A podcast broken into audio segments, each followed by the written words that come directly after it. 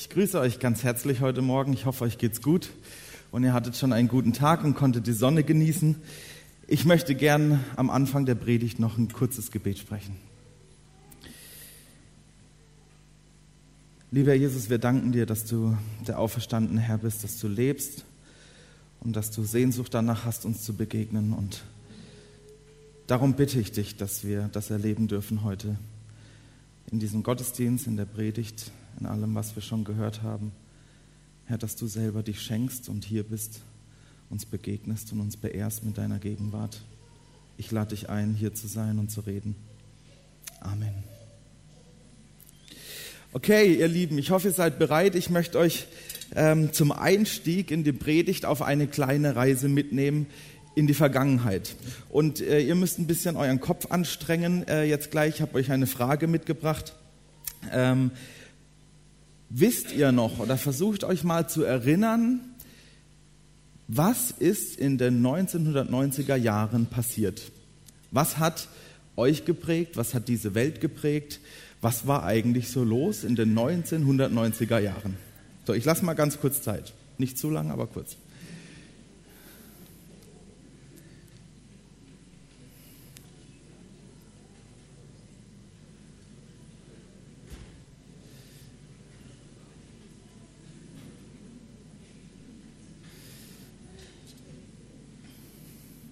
Also, als ich die Frage meiner Mama gestellt habe, hat sie gesagt, ja, da weiß ich genau, da ist mein Bruder geboren.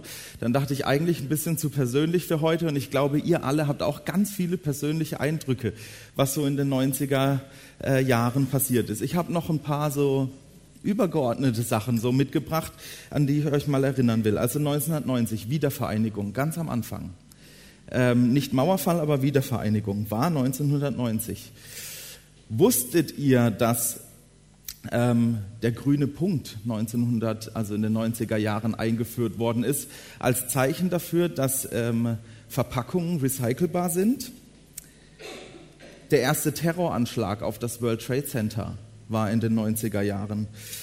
Oder vielleicht sagt dem einen oder anderen noch Dolly was, Dolly das Schaf. Ähm, Dolly war das erste geklonte Schaf, das es auf der Welt gab. Der Euro wurde eingeführt 1990. 1998 hat sich die RAF aufgelöst, offiziell. Handys und Computer wurden erfunden.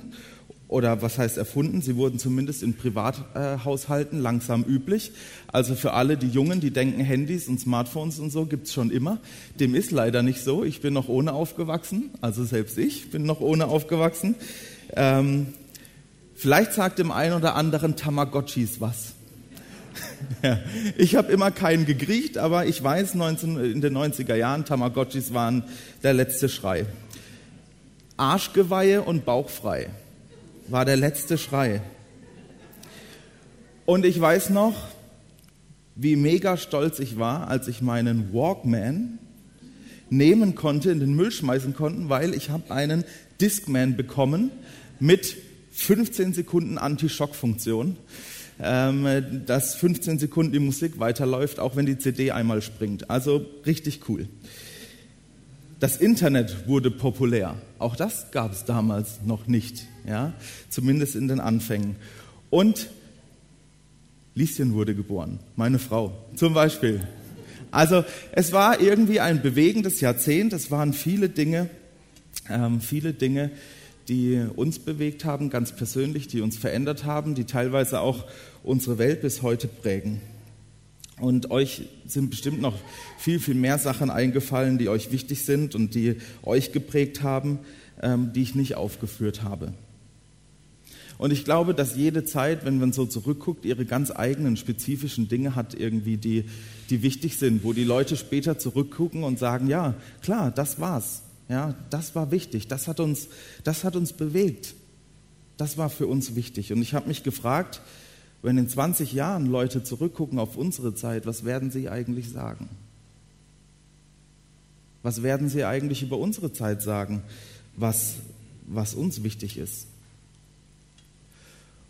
Und auch da gibt es bestimmt nicht nur eine Sache. Ja, aber ich glaube, eine Sache, die, die so sehr im Vordergrund steht, wie in dieser Zeit gab es eigentlich noch nie. Es ist die Frage der Veränderung. Wie werde ich eigentlich zu einem besseren Ich? Wie komme ich eigentlich weiter in meinem Leben? Wie kann ich eine bessere Version von mir herstellen, als ich eigentlich bin? Ich finde, das ist was, was absolut unsere Zeit ausmacht.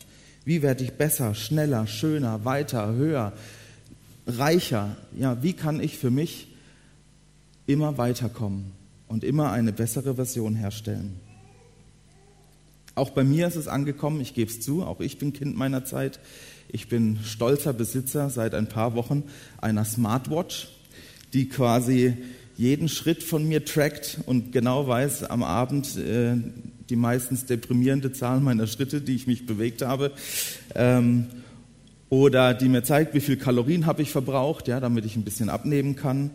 Oder die mich immer mal wieder daran erinnert, hey, mach mal Pause, ja, atme einfach mal eine Minute tief durch und so und komm mal ein bisschen runter. Die mich sogar daran erinnert, mal wieder was zu trinken und zu sagen, hey, hast du eigentlich genug getrunken heute?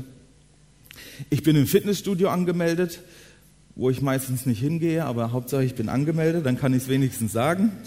Ähm, und ich glaube, im Grunde gab es noch keine Zeit ähm, vorher, in denen die Fitnessstudios so überfüllt waren, in denen Schönheits-OPs so populär und Mainstream geworden sind, in denen Ratgeberzeitschriften in so hohen Auflagen gedruckt werden und in denen Beratungsfirmen so unendlich viel Geld damit verdienen, Leuten zu sagen, was sie tun und zu lassen haben. Und ich glaube, es gibt es in allen Lebensbereichen. Und selbst in unserer Gemeinde ist es ja angekommen. Ja? Auch wir haben uns einen Berater an die Seite geholt, der uns geholfen hat oder der uns immer noch hilft, wie wir eigentlich als Gemeinde wieder ein Stück weit ähm, zu dem finden, was uns ausmacht, was wir sind, ähm, wofür wir da sind, wofür Gott uns beruft, der mit uns Gemeindeentwicklung macht. Also auch wir stecken irgendwie mittendrin in unserer Zeit und fragen uns, wie müssen wir uns eigentlich verändern? Und wie geschieht Veränderung eigentlich? Wie machen wir es eigentlich? Und es gibt einige Dinge, die liegen in unserer Hand, also ob wir genug Sport machen, ob wir gesund essen, ob wir nach Hilfe fragen, wenn wir, ähm, wenn wir sie brauchen, weil wir nicht mehr weiter wissen, ob wir bereit sind, Konflikte auszutragen, ähm, und auch zu vergeben. Das alles sind Entscheidungen, die liegen in unserer, in unserer Macht, die liegen irgendwie in unserem Bereich, wo wir sagen können, ja, da entscheide ich mich dazu. Es gibt aber auch Dinge, die liegen irgendwie nicht in unserem Machtbereich, wo wir vielleicht merken, Mensch, das würde ich schon seit Jahren gerne verändern. Da habe ich eine Sache an mir und die nervt mich und ich möchte sie gern loswerden. Und irgendwie funktioniert es nicht, egal wie sehr ich es versuche, es funktioniert irgendwie nicht. Es gibt also auch Dinge in unserem Leben, bei uns, die wir irgendwie nicht in der Hand haben. Und genau über diese Dinge schreibt Paulus im Römerbrief. Und er redet davon und sagt, dass wir vorherbestimmt sind, neu gestaltet zu werden nach dem Bilde seines Sohnes. Er hat gesagt, wir sind vorherbestimmt, neu gestaltet zu werden nach dem Bilde seines Sohnes. Also auch da geht es um Veränderung wie wir uns verändern. Wie geht es? Und es geht Paulus eben nicht um die Dinge, die, wir, die in unserer Hand liegen, zu verändern, sondern es geht genau um die Dinge, die nicht in unserer Hand liegen. Es geht Paulus um unser Herz. Das Herz, das unser ganzes Dasein bestimmt, das unser Leben bestimmt, das unsere Beziehungen bestimmt, unsere, unsere Schwerpunkte, unsere Sehnsüchte. Darum geht es Paulus. Wie verändert sich eigentlich unser Herz? Und gerade das ist oft nicht in unserer Hand. Und Paulus selber kennt diese Momente ja auch, wenn er sagt, die Dinge, die ich nicht tun will, die tue ich ständig. Ähm, und die Dinge, die ich, äh, die ich tun will, die unterlasse ich. Also auch Paulus kennt diese Momente. Die Momente, wo man mit Disziplin und Mühe nicht mehr weiterkommt und es nicht verändern kann. Und trotzdem, sagt er, sind wir dazu bestimmt, uns zu verändern, und zwar zum Guten, zum Bilde seines Sohnes. Dazu sind wir bestimmt. Und ich frage mich und will euch mit hineinnehmen in, die, in diese Frage, wie kann es denn jetzt eigentlich gehen, wenn es nicht in meiner Hand liegt, mich zu verändern? Wie funktioniert es denn dann? Wo gibt es denn dann Hoffnung für euch und mich? Wo, wo können wir anfangen, uns zu verändern? Und ich will einsteigen mit einem Vers aus 1. Mose 1, Vers 27. Ihr wisst vielleicht, was da steht. Und Gott schuf den Menschen zu seinem Bilde, zu seinem Bilde schuf er ihn.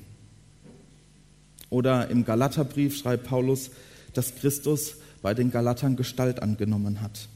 Wir sollen in sein Bild verwandelt werden und die erste wichtige Unterscheidung, die uns hilft auf dem Weg der Veränderung, ist, glaube ich, die Unterscheidung zwischen Vorbild und Urbild. Das müsst ihr euch merken, Vorbild und Urbild. Ich will es euch erklären an einem ganz einfachen Beispiel. Vielleicht ist es nicht ganz so gutes Beispiel, weil ich habe jetzt mal Marco Reus genommen und vielleicht wollen viele heute nicht mit Marco Reus in einer Haut stecken, weil sie nur Zweiter geworden sind und Bayernmeister geworden ist. Aber naja, ich habe mal Marco Reus genommen, ähm, weil sicherlich viele gerade von unseren Jungen auch Marco Reus als Vorbild haben und sagen, Mensch, der ist cool, so will ich auch mal werden. Und was passiert, ja, wenn ich Marco Reus als Vorbild habe? Dann, dann gehe ich los und dann kaufe ich mir sein Trikot und ähm, von Dortmund, wo sein Name draufsteht und seine Nummer. Und dann kaufe ich mir die Hosen und die Stutzen und vielleicht auch noch, wenn ich viel Geld habe, auch noch die gleichen Kickschuhe wie Marco Reus. Und wenn ich noch mehr Geld habe, dann fange ich vielleicht sogar an, das gleiche Auto zu fahren wie Marco Reus oder gehe vielleicht auch zum gleichen Friseur wie Marco Reus. Und dann ist vielleicht erstmal ja, keine Unterscheidung mehr oder vielleicht schon noch ein paar Unterscheidungen zu sehen, aber irgendwie optisch ist doch vieles dann gleich. Und doch werden alle merken, die Marco Reus als Vorbild haben, sie werden nie Marco Reus sein. Oder? Ich glaube schon. Spätestens, wenn es darum geht, genauso gut Fußball zu spielen wie er, wird es vielleicht für manche schon schwierig. Für mich auch. Also wie ist das mit dem Vorbild? Ja, wir stecken all unsere Energie da rein, all unser Tun, unser Machen, ähm, eifern Leuten nach, eifern Vorbilder nach, das auch nicht immer schlecht ist, aber am Ende merken wir, es hat alles seine Grenzen. Und es liegt nicht in unserer Macht, so zu sein wie er oder das zu werden, wie er ist. Und so ist es auch mit Jesus. Wenn Jesus nur unser Vorbild ist, dann werden wir irgendwann merken, dass es nicht in unserer Macht liegt, so zu sein wie er. Und er kann schon ein Vorbild sein. Und er kann uns er kann irgendwie schon, es ist nicht das Schlechteste zu sagen, ich will mich so verhalten wie Jesus, aber wir werden irgendwann merken, dass es nicht in unserer Macht liegt, all das so zu tun, wie Jesus es getan hat.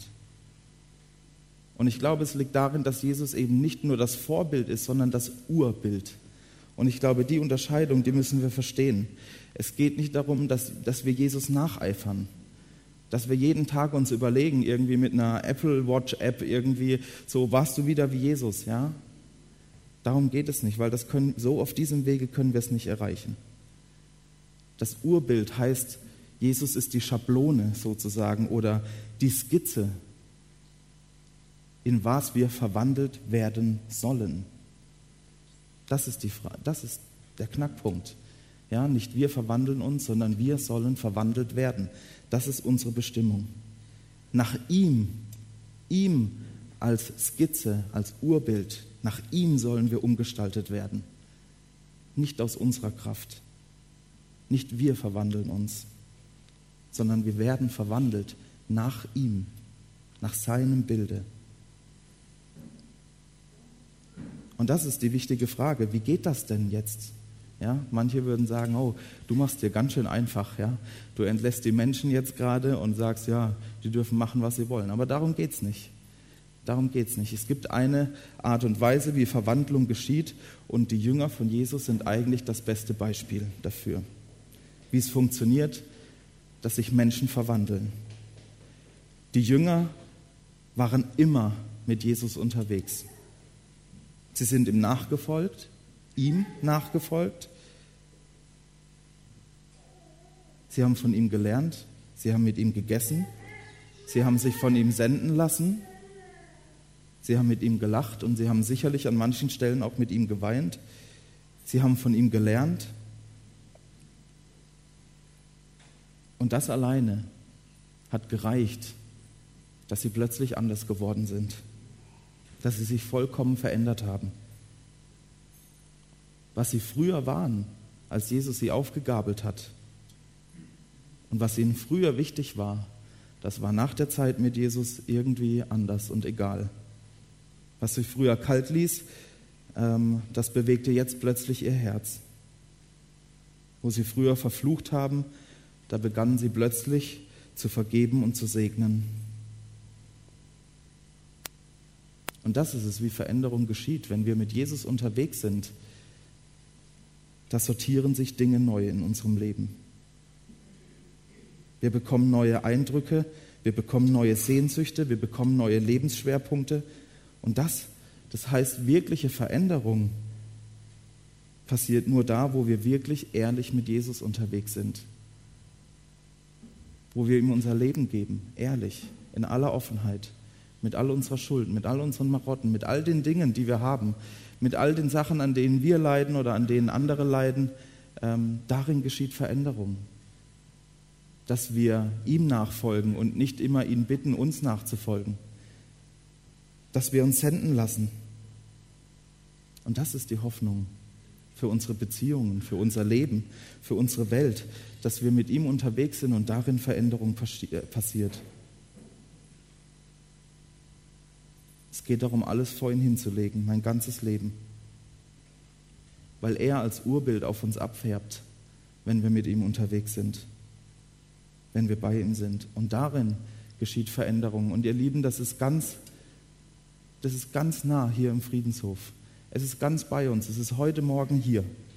Weil alles, was wir hier tun und alles, was ihr tut, hat letztendlich genau diesen Grund. Wenn wir hier, wenn wir hier singen, wenn wir beten, wenn wir miteinander beten, wenn wir segnen, wenn wir ähm, der Predigt hören, ja, oder predigen oder ihr auch nicht hören, ja, wenn wir Bibel lesen zu Hause, wenn wir stille Zeit machen, egal wie sie aussieht. All diese Dinge haben nur einen Grund, dass wir Jesus begegnen, dass wir mit ihm unterwegs sind, dass er uns begegnet. Das ist der einzige Grund, warum wir das tun. Und wenn die Dinge, die wir tun, dazu nicht mehr dienen, dann sind es die falschen Dinge. Es geht nicht um, um, es geht nicht um Quantität. Ja? Einige meinen ja vielleicht, ähm, mein geistliches Leben ist gesund, wenn ich, keine Ahnung, 15 Mal am Tag bete oder 15 Mal Bibel lese oder 15 Mal in der Kirche war. Aber es geht nicht um Quantität, sondern es geht um Qualität. Es geht um die Frage, ob in unseren geistlichen Übungen, in unserer stillen Zeit, ob wir Jesus begegnen und ob darin Veränderung geschieht. Tun wir es nur, weil wir, weil wir es gerne oft machen wollen und sagen wollen, wow, ich habe es so oft gemacht? Sind wir vielleicht auch getrieben von diesem Bild, was man immer sagt, Christen müssen das tun? Ja, wenn man ein guter Christ ist, dann muss man das tun. Ich glaube, es ist alles Quatsch. Ich glaube, es geht nicht darum, es darum zu tun, sondern es geht darum, es zu tun, weil wir Jesus begegnen. Und wir Menschen sind so unterschiedlich. Wir sind so verschieden, auch in unserem Zugang, wie wir Gott erleben.